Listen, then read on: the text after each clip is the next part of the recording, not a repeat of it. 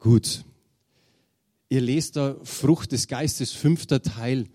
Wir haben einen Teil mit der Liebe genommen, zwei Teile mit Freude, weil es braucht ein bisschen mehr Freude. Dann war der vierte Teil über die Treue. Und jetzt habe ich mir gedacht, okay, jetzt in der Weihnachts- oder Vorweihnachtszeit passt der Friede ganz gut. Und ich versuche das heute eben die Frucht des Geistes, diese Eigenschaft Friede mit der Verkündigung der Geburt Jesu Christi miteinander zu verknüpfen. Und ich werde den gleichen Vers nehmen, die die Karin genommen hat. Das ist das Wirken Gottes. Sie wusste nicht, welchen Vers das ich nehme. Ich wusste nicht, welchen Vers sie nimmt.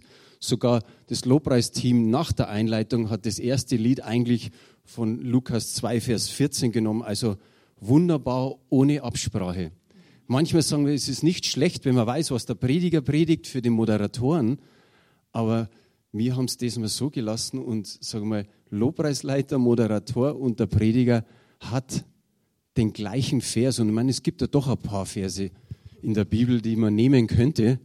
Und auch in der Weihnachtsgeschichte sind einige da. Also preis den Herrn. Und da steht, das muss ich erst einschalten nochmal, das Ding da.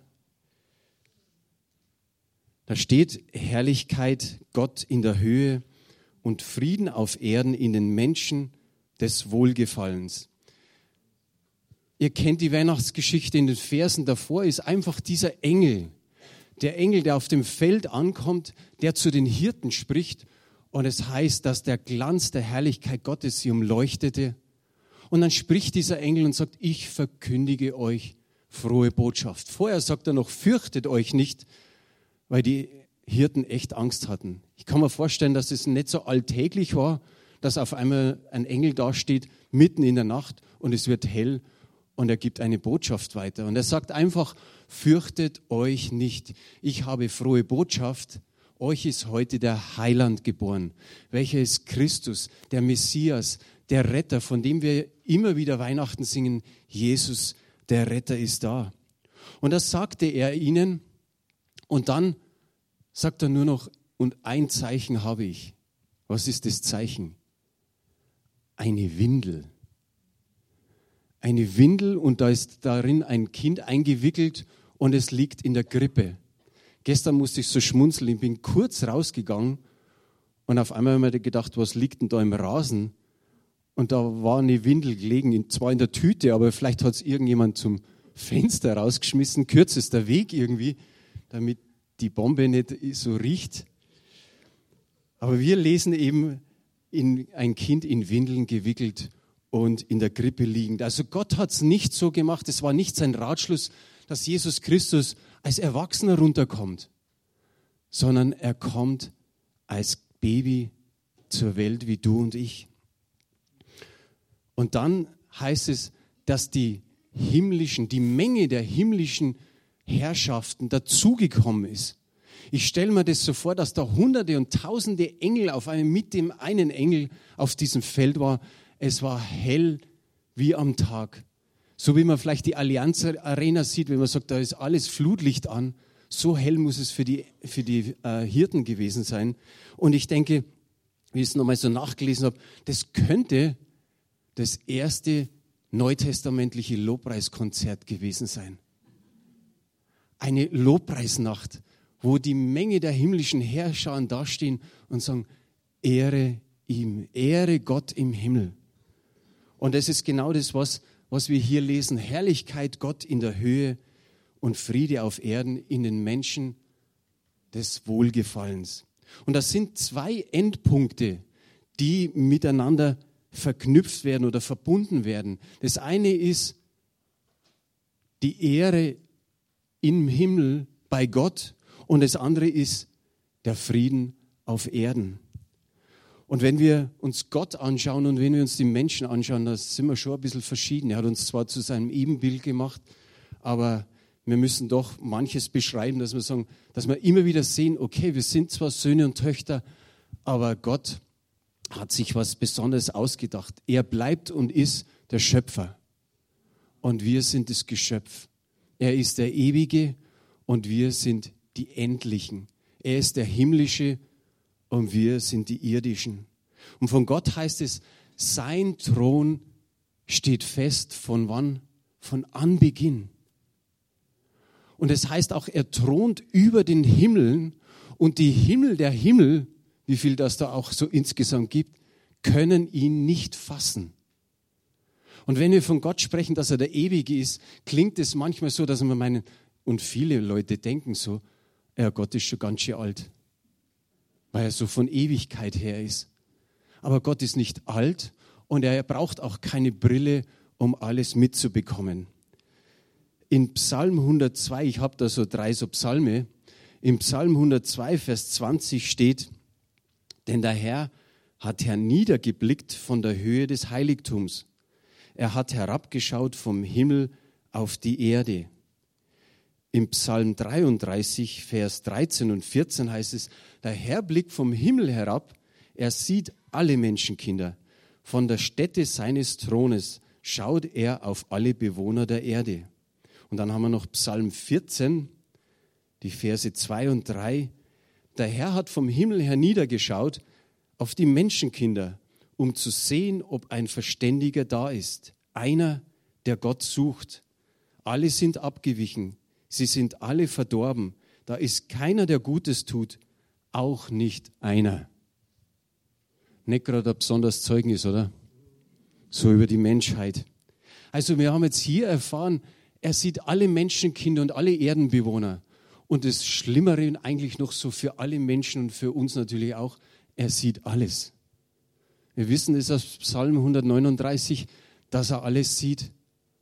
Und zum anderen ist es aber auch gut, damit in Ehrfurcht wirklich vor ihm leben und nicht meinen, ja, das hat er vielleicht nicht gesehen. Der ist jetzt gerade auf der anderen Seite von der Erdkugel irgendwie sein Gedanken, der passt gerade nicht auf. So ist es bei ihm nicht. Aber die Frage ist, wenn er alles sieht, wie wird es ihm da gehen? Ein paar sagen schlecht, ja. Ich denke, das kommt in etwa so, wie Jesus auf Erden war. Wie er das Volk gesehen hat, heißt es einfach, es jammerte ihn.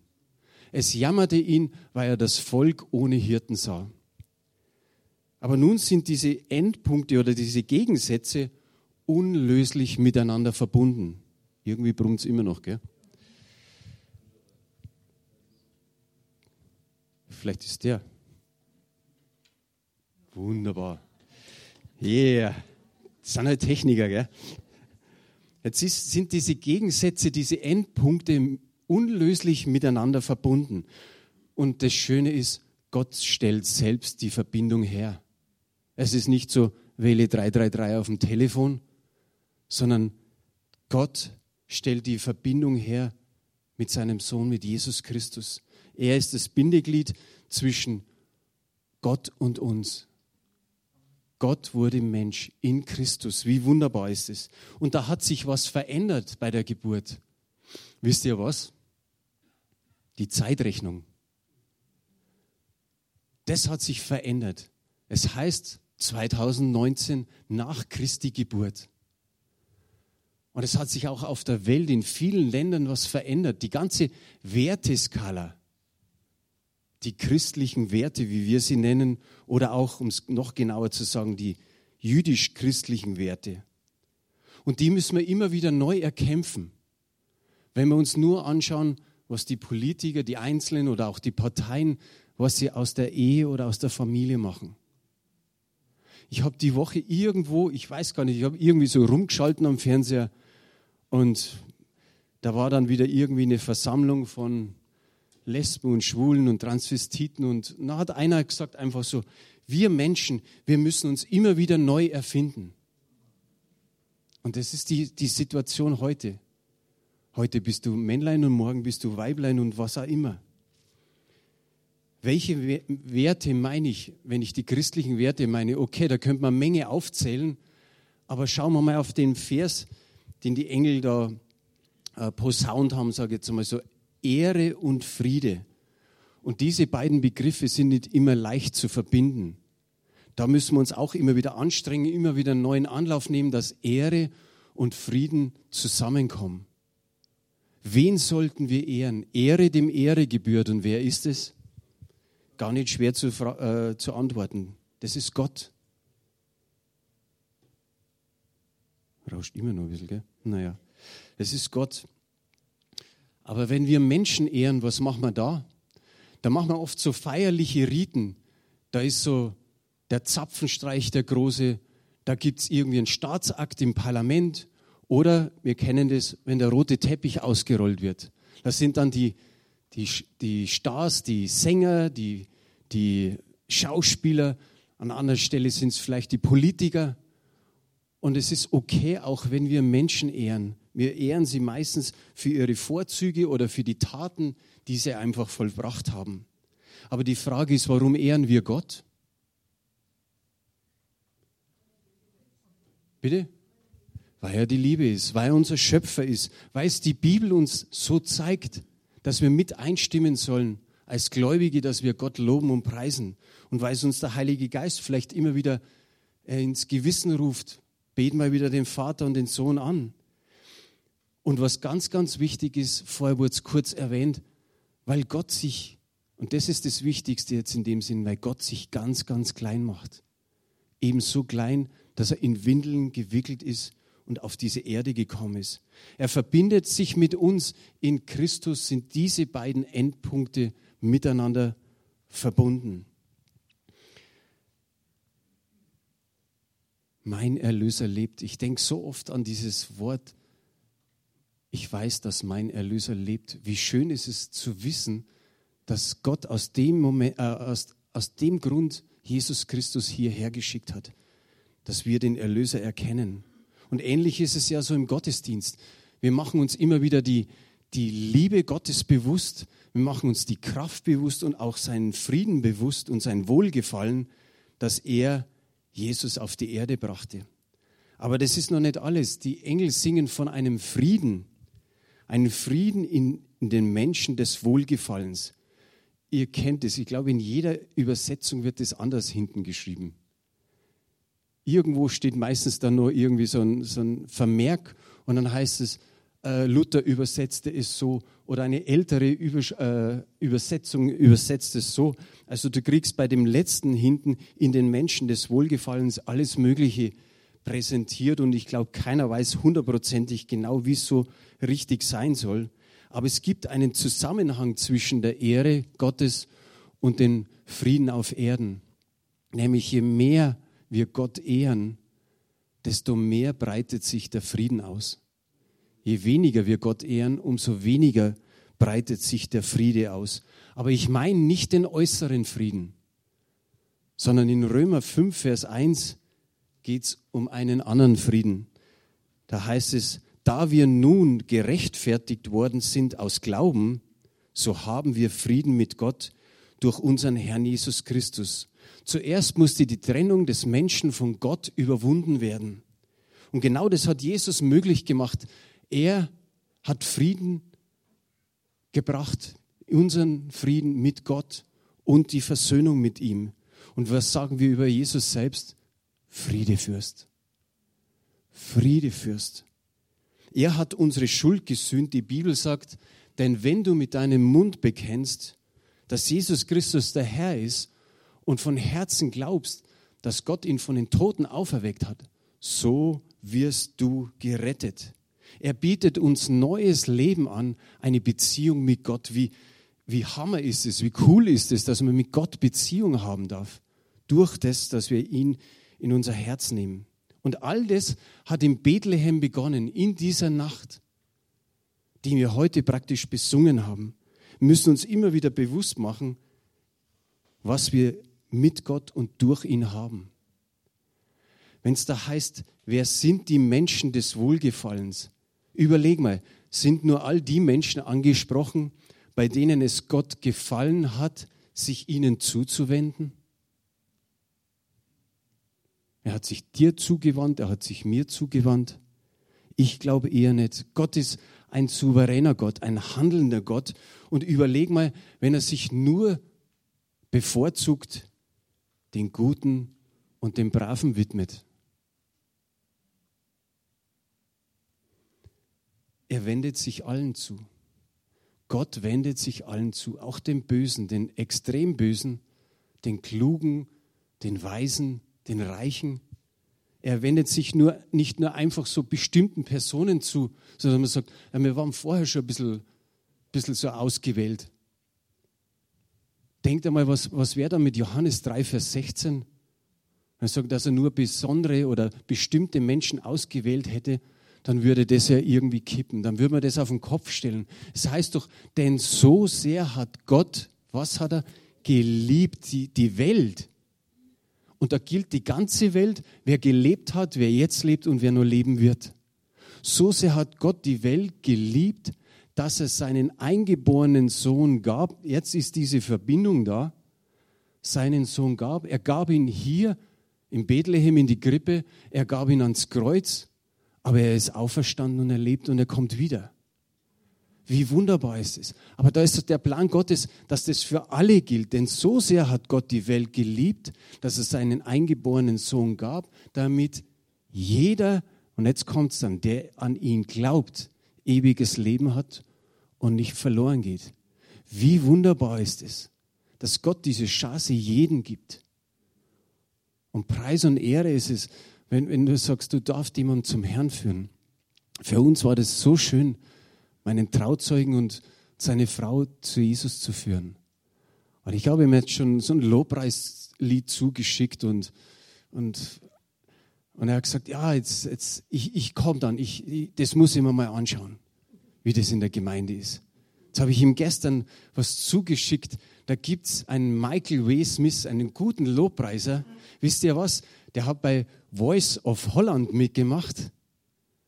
Und ich habe da so einen kleinen Ausschnitt, den hat mir die Sabine Stifter zugeschickt. Das ist der Hammer. Er singt da dort und die anderen buzzern alle auf ihren Ding und, und drehen sich um. Und die ganze Halle singt mit. Ich weiß gar nicht, ob da so viele Gläubige drin waren, aber er singt ein ganz wunderbares Lied, das wir auch singen. Und ich habe zu meinen Trauzeugen gesagt, ich schicke dir das gleich einmal, dann weißt du, wie wir im Gottesdienst singen. Dann hat er gesagt, oh, du weißt, ich kann nicht Englisch. dann sage ich, das übersetzen wir dann noch.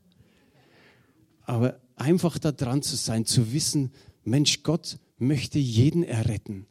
Der kommt nicht nur für die Guten und für die Braven. Und ehrlich gesagt ist unbegreiflich, dass Gott sich unseren, uns als verlorenen Menschen zuwendet und wohlgefallen hat. Da kannst du einfach nur sagen, Gott sei Dank. Aus dem Grund denke ich mal, das ist meine, mein Gedanke, aus dem Grund haben wahrscheinlich diese Engel, diese, diese Menge der Herrscher, wie es da heißt, Gott nochmal ganz besonders gepriesen. Ich glaube, die haben nochmal eine Schippe zugelegt. Die haben Gott gekannt, die sind in den Himmelswelten, die sind bei ihm und die kriegen jetzt den Plan von Gott Vater, Gott Sohn und Heiligen Geist mit, dass sie diesen Plan haben, Jesus den Sohn auf die Erde zu schicken. Sie verkünden es ja dann auf Erden. Aber ich denke, da haben sie gesagt, wow, wir haben vielleicht jetzt erst 99 Prozent an Lobpreis und Anbetung gegeben, jetzt aber richtig 100 Prozent. Das ist meine Auffassung, aber ich könnte mir vorstellen, dass so ist, dass diese Engel jetzt gesehen haben, wow, wir wissen von, der, von Gottes Liebe, von seiner Schöpferkraft, aber dass er auch noch so ein Erbarmen hat, dass er jedem Menschen die Chance gibt, das hätten wir nicht gedacht. Und sie preisen Gott in den höchsten Tönen. Jeder, der an ihn glaubt und, bekennt, dass er Sünder ist, der bekommt Vergebung. Wie wunderbar ist es. Jetzt muss ich mal gucken. Römer, heute habe ich da schon, Römer 10, Vers 9. Habe ich vorher vorgelesen, ist, ist nochmal hier, ja.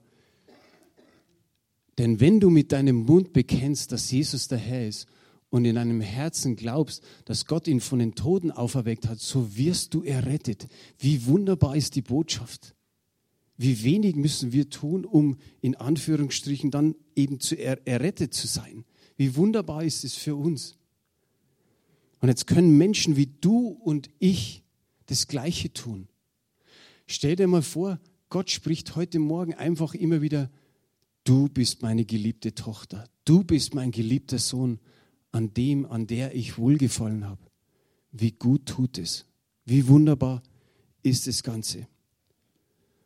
Und jeder Mensch kann das tun und jeder Mensch kann diesen Frieden empfangen. Und ich denke, das ist gut, vielleicht einfach für jeden Einzelnen von uns zu beten, Herr, schenk mir noch eine Person, dem ich einfach die frohe Botschaft geben kann. Vielleicht gibt es da nochmal einen, der den Friedefürst, der den Erlöser annimmt. In Philippa 4, Vers 7 steht, kennt wahrscheinlich jeder, das ist einer der bekanntesten Verse. Und der Friede Gottes, der höher ist als alle Vernunft, bewahre eure Herzen und Sinne in wen? In Christus Jesus. Egal, was du für eine Übersetzung hast, der Friede Gottes ist höher. Das, das findest du in jeder Übersetzung. Der Friede Gottes ist höher als deine Vernunft.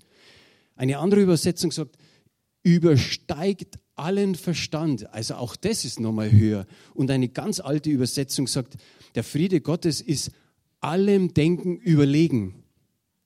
Also drei wunderbare Übersetzungen, dass du merkst, der Friede Gottes ist viel, viel höher als alles, was du denkst.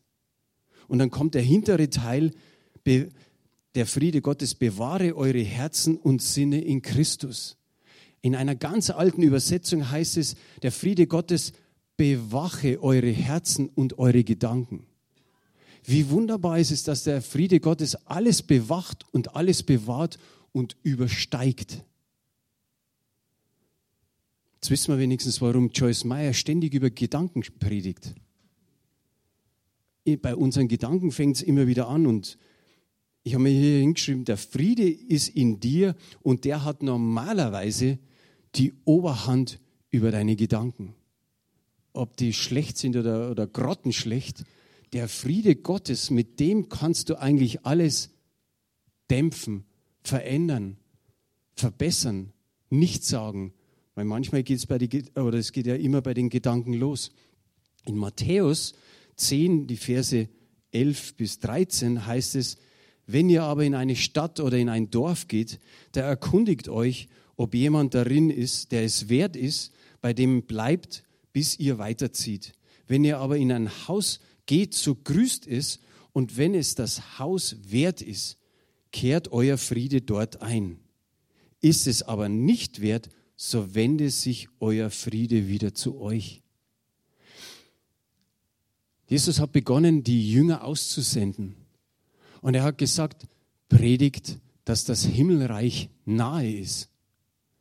Und dann hat er gesagt, heilt die Kranken, treibt die Dämonen aus. Und dann hat er sie losgeschickt in die Städte und in die Dörfer. Und dann sind die losmarschiert und haben die Botschaft weitergegeben. Und dann sind sie in die Häuser hinein. Und wenn da jemand war, der gesagt hat, ich lehne die Botschaft ab, so ist ihr Friede wieder auf sie zurückgekehrt und sie sind gegangen. Wer die Botschaft angenommen hat, auf den ist der Friede gekommen. Der hat sich sozusagen multipliziert. Aber seht ihr hier einfach, wenn man auf das achtet, dass man sagt, so wende sich euer Friede, das ist der Frieden Christi, den sie trugen, wieder zurück. Es ist nicht so, dass sie ihn verloren hätten, aber es ist ihr Friede. Ist dir das schon mal so bewusst gewesen, dass du den Frieden Gottes, sage mal, im wahrsten Sinne umherträgst, dass der ständig mit dir mitgeht? Wie schön ist es, das einfach zu wissen. Der Friede Gottes ist mit mir unterwegs. Wie oft sind wir uns dessen bewusst? Nochmal, der Friede sollte die Oberhand haben. Und wie oft lassen wir uns von der Vernunft, von unserem Verstand, von unseren Gedanken, die Bibel nennt es auch manchmal Vernünfteleien, eigentlich besiegen. Dass die die Oberhand haben und nicht der Friede.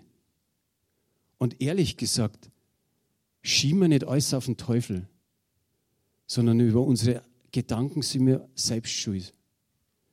Welche Gedanken wir zulassen oder welchen Gedanken wir nachgehen in 1. Petrus, kennt ihr auch alle, Vers 5, äh, Kapitel 5, Vers 7 heißt es, all eure Sorgen werft auf ihn, denn er sorgt für euch. Tust du das? Tun wir das immer? Wir vergessen es oft. Oft tun wir es auch nicht. Eine alte Übersetzung sagt, schleudert. Nicht nur werft, schleudert. Habt ihr schon mal den, den Hammerwerfer gesehen? Wenn der da so im Ring ist er hat sein Gestell und da ist unten das Gewicht dran und dann dreht er sich drei, viermal und lässt er den los. Und genauso kannst du es auch machen. Wenn du dich nicht drehen kannst, schmeiß so. Schmeiß deine Sorgen auf ihn, schreib sie auf ein Blatt Papier, knüll es zusammen und schmeiß einfach. Hast einfach ein paar Bälle, ein paar Papierbälle in deiner Wohnung, schmeiß sie einfach. Das tut so gut. Das war unter anderem ein Teil, damit meine Magen-Darm-Geschichte aufgehört hat. Ich, ich habe tagelang meine Sorgen auf ihn geschmissen. Und irgendwo hat Gott zum Heilen angefangen. Schmeiß die Sorgen auf ihn. Aber wisst ihr, was passiert bei uns manchmal? Nicht, nicht immer, aber öfter. Wir machen es nicht. Wir nehmen die Sache selbst in die Hand. Wir demütigen uns nicht unter die mächtige Hand Gottes. Das ist nämlich der Vers davor, da heißt, demütigt euch unter die mächtige Hand Gottes, indem ihr eure Sorgen auf ihn werft. Wenn wir es nicht tun, bedeutet es, wir sind stolz. Wir kriegen es schon irgendwie selber hin. Und kennen wir das von den Politikern, die sagen, wir schaffen das? Ist bekannt, oder? Wir schaffen das.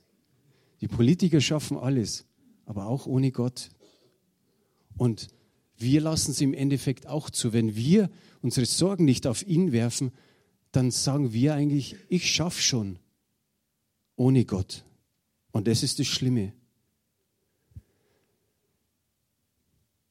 Wer hat es auch ohne Gott versucht? Sarah und Abraham. Mit 85, 86 war die Geduld vorbei und haben gesagt, jetzt müssen wir, jetzt, jetzt schaffen wir es irgendwie selber. Irgendwie kriegen wir das schon hin. Wir kriegen keine Kinder, holen wir uns die Magd. Abraham machen wir mit der Magd ein Kind. Und da ist, da ist er 86 und bis 99 steht nichts. Da steht 13 Jahre Funkstille zwischen Gott und Abraham. Das ist eigentlich heftig. Wer weiß, wie es bei uns manchmal ist. Vielleicht spricht Gott an manchen Zeiten nicht, weil er sagt, okay, wenn es deinen eigenen Willen durchsetzt.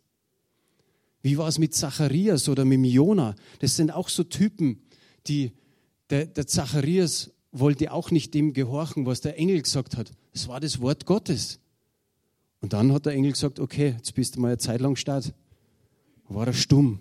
Und der Jona, ihr wisst auch die Geschichte, der hat einen bösen Umweg nehmen müssen, bis er wieder dahin gekommen ist, wo Gott ihn haben wollte. Aber da können wir sagen, wir sind in, in guter Gesellschaft. Aber diese Beispiele sind uns ja eigentlich zur Warnung geschrieben.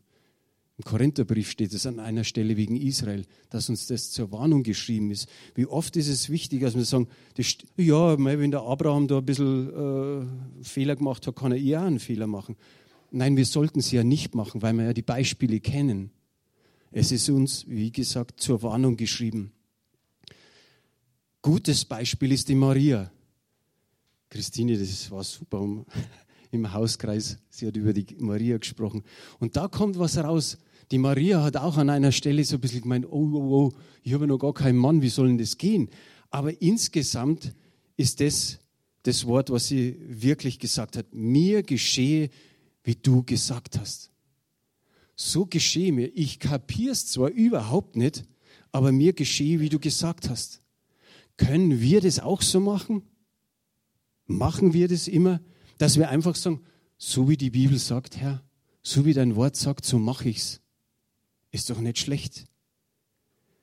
Und trotzdem haben wir immer wieder Probleme. Denkt mal dran, werft die Sorgen auf mich, ich sorge für euch. Fürchtet euch nicht. Er ist da, dein Friedefürst. Denk an das Nächste, ich bin bei euch alle Tage. Gott hat so viele Zusagen an uns.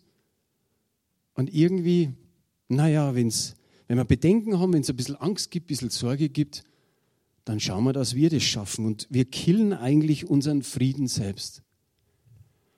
Es hat jemand angerufen, ist nicht hier im Raum, kommt kaum noch in die Gemeinde oder sagen wir mal so gut wie gar nicht mehr. Ich muss meinen Zehnten kürzen, sagt diese Person zu Elisabeth. Sagt Elisabeth, das musst du nicht mir sagen. Er sagte, ja, du magst doch die Buchhaltung. Er sagt sie, ja, aber ich schaue doch nicht jeden Monat, ob der das Gleiche noch vom letzten Monat gibt oder ich tippe ein und, und, und vorbei ist. Ja, aber ich wollte es dir sagen. Ja, aber ich will es ja gar nicht wissen. Geht es so ein paar Mal hin und her. Und dann sagt Elisabeth, Das musst du vor Gott verantworten. Das mach, mach's mit ihm aus. Ja, ich habe schon mit ihm ausgemacht. Da sagt Elisabeth, dann ist ja gut. Dann, dann, dann, dann brauchen wir ja nicht weiter reden. Aber wisst ihr, das ist ja auch sowas. Und dann sagt die Person noch hinterher, ich will meinen Lebensstandard halten. Und das ist für mich, also nicht für mich, aber eigentlich für Gott ist es wie eine Watschen. Ich muss meinen Lebensstandard halten. Wisst ihr, als Kinder und als Jugendliche, da hast du einen gewissen Lebensstandard. Aber durch deine Eltern, die geben dir heute halt immer wieder ein bisschen Geld und dann lebst du. Irgendwann verdienst du Geld und dann merkst, aha, jetzt kann ich mich selber versorgen und irgendwie geht es vielleicht öfter höher, vielleicht durch Arbeitslosigkeit wieder runter. Also wir können eigentlich selber nicht irgendwie unseren Lebensstandard halten. Aber wir wissen, dass wenn man älter wird, dann kommt die Rente und dann ist natürlich auch weniger. Aber wir können nie von vorn bis hinten sagen, okay, ich halte meinen Lebensstandard. Das verändert sich einfach immer und immer wieder. Der Paulus der, der sagt was, nämlich dass er sich anpasst, ob ihn hungert oder ob er viel hat. Er passt sich ständig an und uns bleibt eigentlich auch nichts anderes, als uns anzupassen in die Situation. Aber wie wichtig ist es, weil sonst bräuchten wir Gott gar nicht. Ich will nicht damit protzen. Ich bin jetzt 31 Jahre, zweiter Advent, genau vor 31 Jahren habe ich mein Leben Jesus gegeben. Und ich sage mal, war es ein halbes Jahr, war es ein Jahr, waren es vielleicht zwei Jahre, ich weiß es nicht mehr. Aber dann habe ich meinen Zehnten gegeben und habe bis jetzt nicht aufgehört. Wisst ihr, wenn ich das zusammenrechnen würde, dann, dann denkt man sich so, oh, da hätte man dann für die, für die Rente locker ausgesorgt. Aber den Gedanken hatte ich nie. Ich wollte ins Reich Gottes investieren und ich habe mir gedacht, und Gott versorgt mich. Das reicht. Gott wird irgendwie versorgen. Ich habe noch keinen unter der Brücke gesehen von der Gemeinde. Gott versorgt. Wisst ihr, ich habe mir da hingeschrieben, er ist der Manager des Lebens und stell dir vor, du sagst zu Gott, ich kürze den Zehnten und Gott sagt, ja, ja, ich habe schon gehört. Äh, und dann sagt er, du, ich kürze einmal ein bisschen meine Grundversorgung für dich. Ja, da muss man lachen, aber es könnte doch auch so sein, weil er sagt, zahl den Zehnten und prüf mich hiermit, ob ich dir nicht die Segnungen auf, äh, den, den Himmel öffne und die Segnungen in Fülle herabschütten werde. Das ist einfach so ein Beispiel. Und er tut's. Und ich sage einfach nur, nicht wegen der Gemeinde. Meiner Reinhard hat auch schon mal gesagt, Gott braucht das Geld nicht, die Gemeinde braucht das Geld. Aber lass, uns, lass mir das mal nur sagen. Du hast vielleicht schon versucht, das mit dem Zehnten und hat nach Monaten oder Jahren vielleicht nicht so geklappt, wie du gedacht hast. Willst du Gott nochmal eine Chance geben? Einfach zu sagen, ich prüfe ihn nochmal. Glaubst du, dass es gut tun wird? Musst du nicht beantworten. Aber denk einfach mal dran. Wir, wir kämpfen uns und versuchen, unser Leben selbst in die Hand zu nehmen. Zu sagen, Gott, du schaffst das nicht ganz. Ein bisschen nachhelfen muss ich und auch in den anderen Sorgen, ob das Krankheit ist oder Ablehnung oder Existenzangst, irgendwas bringt uns an den Punkt, dass wir sagen, da könnte ich das machen und da mache ich nur das und da mache ich nur das. Und das sind Gedanken. Und dann kommt der, könnte der Friede Gottes kommen, der einfach alles übersteigt und sagt, vertraue doch zuerst einmal mir. Ich bin doch Gott, ich habe alles geschaffen.